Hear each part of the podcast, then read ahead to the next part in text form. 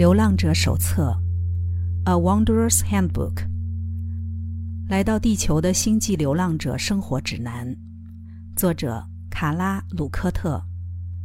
优麦有声书出品。没有归属感。除了通灵之外，我的特异功能比大部分流浪者都来得少。我的通灵能力不是与生俱来的，而是出自唐的请求。我才开始培养这项天赋。这一章提到的目击 UFO 或听见不同声音之类的经验，我都没有，可以说是非常努钝。但如果是以和这个世界格格不入的角度来看，我就是个标准的流浪者了。据说，我以前是个快乐又活泼的小孩，家人眼中的我看起来总是很开朗。事实上，两岁之前我只认得母亲，因为母亲怀胎两个月后，身为二战空军的父亲便前往南太平洋，过了三年才返乡。第一年，我和母亲住在外祖父母家。最早的记忆是我坐在儿童餐椅上，听见隔壁房间传来外祖母娜娜教学生弹钢琴的声音。我是资优儿童，两岁看懂乐谱，三岁能读字，四岁就加入教堂的唱诗班，五岁和八岁各做了一次智力测验，结果都是两百分。但我个人认为，这里的资优或天才 IQ，与长大以后的能力或真正的天赋并没有关系。它只是证明了我拥有一个能够处理许多资料的繁忙心智。这个特点不一定到哪儿都管用，但它使我能够与许多觉醒的灵性追寻者分享知识，也发现流浪者多半都很聪慧。为了让特别更特别，我的身体跟一般人也很不同。我瘦得像皮包骨。加上一只眼睛天生严重斜视，直到十一岁终于能够接受手术，外表才稍稍获得改善。我十四个月大就戴上眼镜，在学校被取了“教授”这个绰号。其他小孩不把我当成同一国，但我非常盼望可以融入其中。我努力过了，只是那些正常的游戏，对我来说却没有意义。就像是，为什么我要玩洋娃娃呢？我都已经有个弟弟要照顾了。我不断尝试找其他同伴玩，也不断遭受拒绝。于是我把多数的时间拿来大量的阅读，一个人徜徉自然，在最痛苦的童年时光里，梦想能走出自己的路。我用自己的逻辑生活，虽然某个程度上家人接纳了我。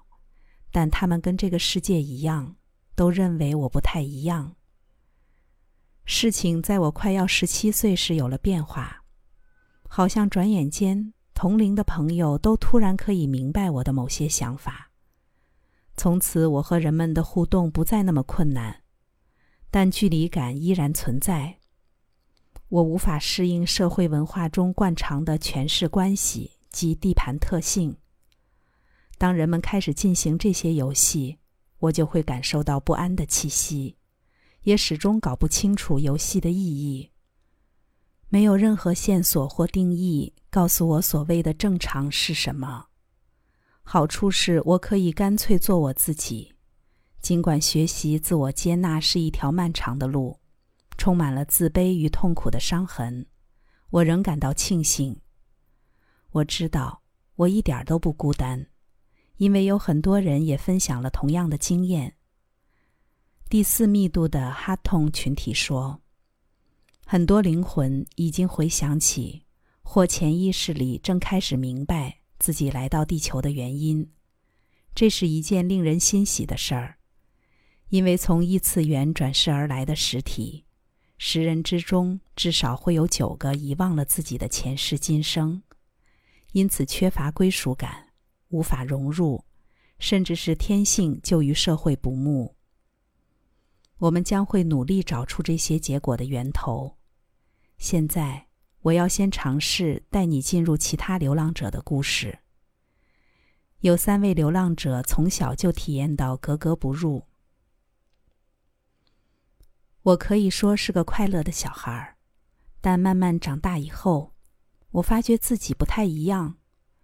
不是因为我被领养之类的事儿，而是某个我说不上来的东西，像是内心弄丢了什么。我不曾感到完整或踏实，也从未真正融入世界。我一直在寻找某个东西，我到处搜寻，四处研究，却没有一件事能满足我，仿佛我的灵魂缺了一块，破了个洞，像是某种心灵黑洞。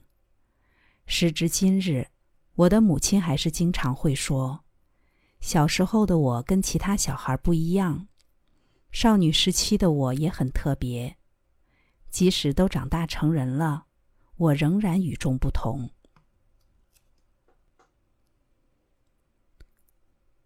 我知道自己是怎么回事，应该吧？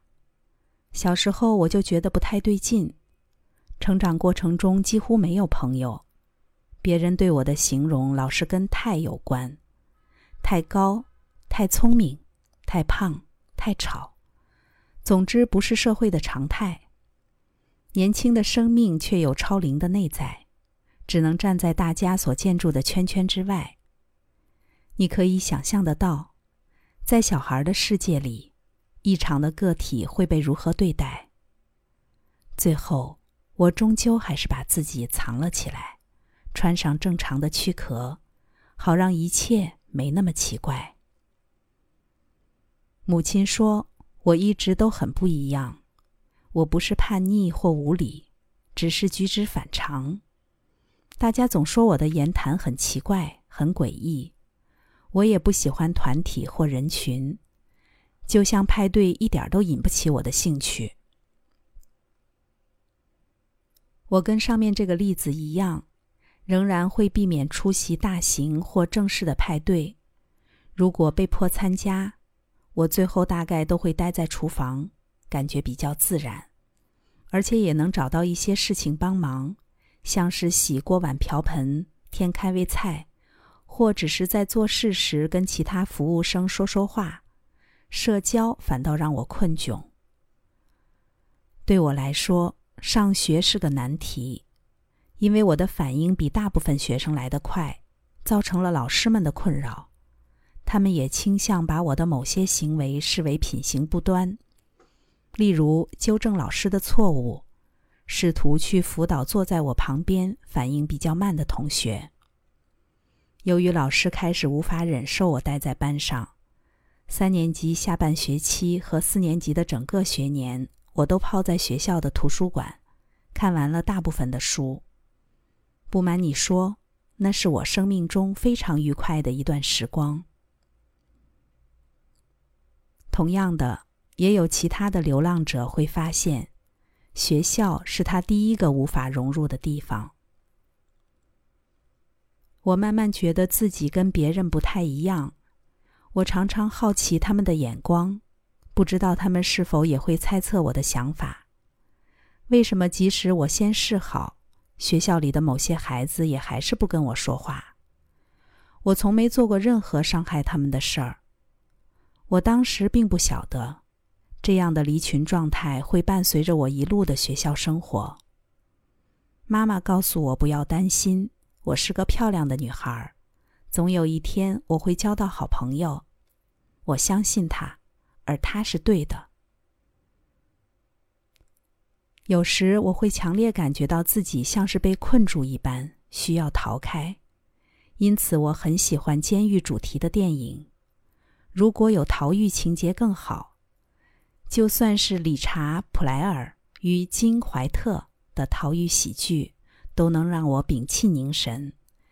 我曾经从幼儿园的围栏跳出去，小学的时候还利用午休时间偷偷越篱。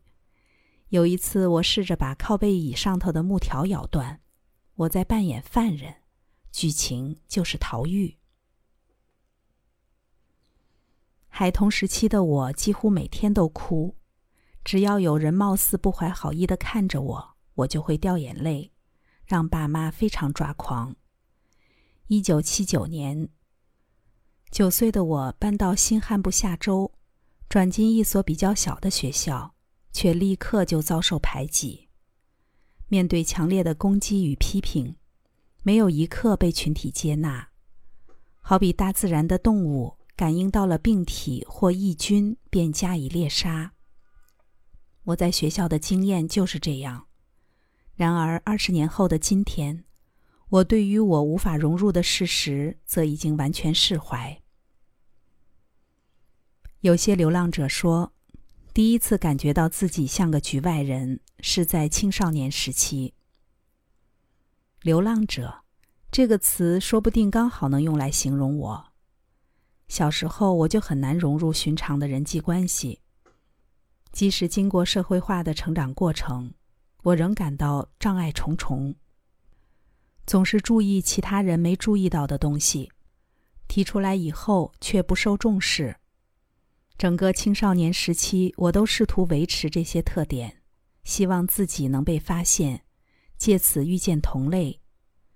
虽然表象上一直都有同伴，我的内在却始终感觉孤单。伯恩接着说：“正规的群体社交既令人扭捏不安，又总是空洞乏味。这一部分来自我的天性，一部分是从青少年时期开始，我便逐渐成了局外人。逃避现实的方法，就是把自己埋进奇幻故事与科幻小说里。我自己也从十四岁左右开始大量阅读科幻与奇幻小说。”而且到现在都还很喜欢这种风格。以下有三段成年异类的故事。我曾认为我的困境只不过是每个人生命的倒影，意思是人的生命总有困境。但我后来逐渐明白，我的困境源自思想上的根本差异。我还没有遇过和我的理想或基本生活信念相同的人。我常常觉得自己像在一个气泡外头，看着其他人在里面，无法理解，也无法交流，连打破或进入气泡的方法都没有。虽然以生理学来看，我确实是个人类，但大多数的时候，我感觉不到自己像个人类。至今我还是很不自在。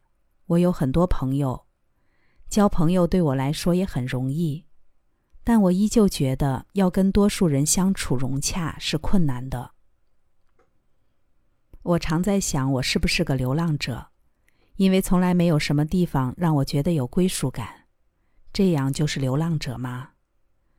生命如此艰难，我六十七岁了，同时拥有博士、编辑和大学教授的身份，却有种空虚、被遗弃的感觉。不像其他人和生活那么紧密结合。但这是谁造成的？原因又是什么？对我而言，这是很重要的问题。可是有答案吗？没有。有解决的方法吗？可能吧。也有些人用很特别的口吻讲述自己的故事。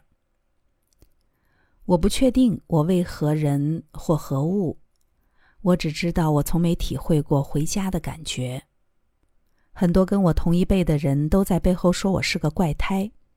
好吧，这反倒是我唯一肯定的事。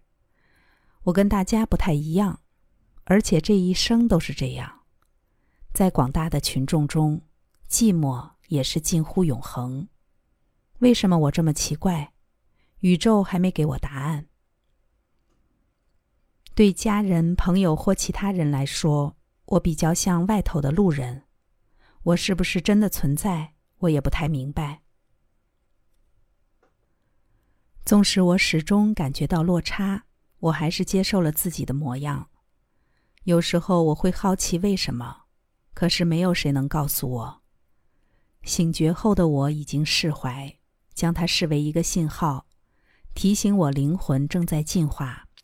而且我也满心期待可以走到下一个阶段。我觉得我一点都不属于这儿，内在的伤痛、孤单的感受，无法跨越的隔阂。我好想念某个轻易就能打成一片的群体，但我不在那里。从有记忆以来，我就觉得自己不像地球人。已经不知道有多少人在稍稍认识我以后，就会对我说：“希望你能找到你所寻找的东西。”每一次听到，我都很惊讶。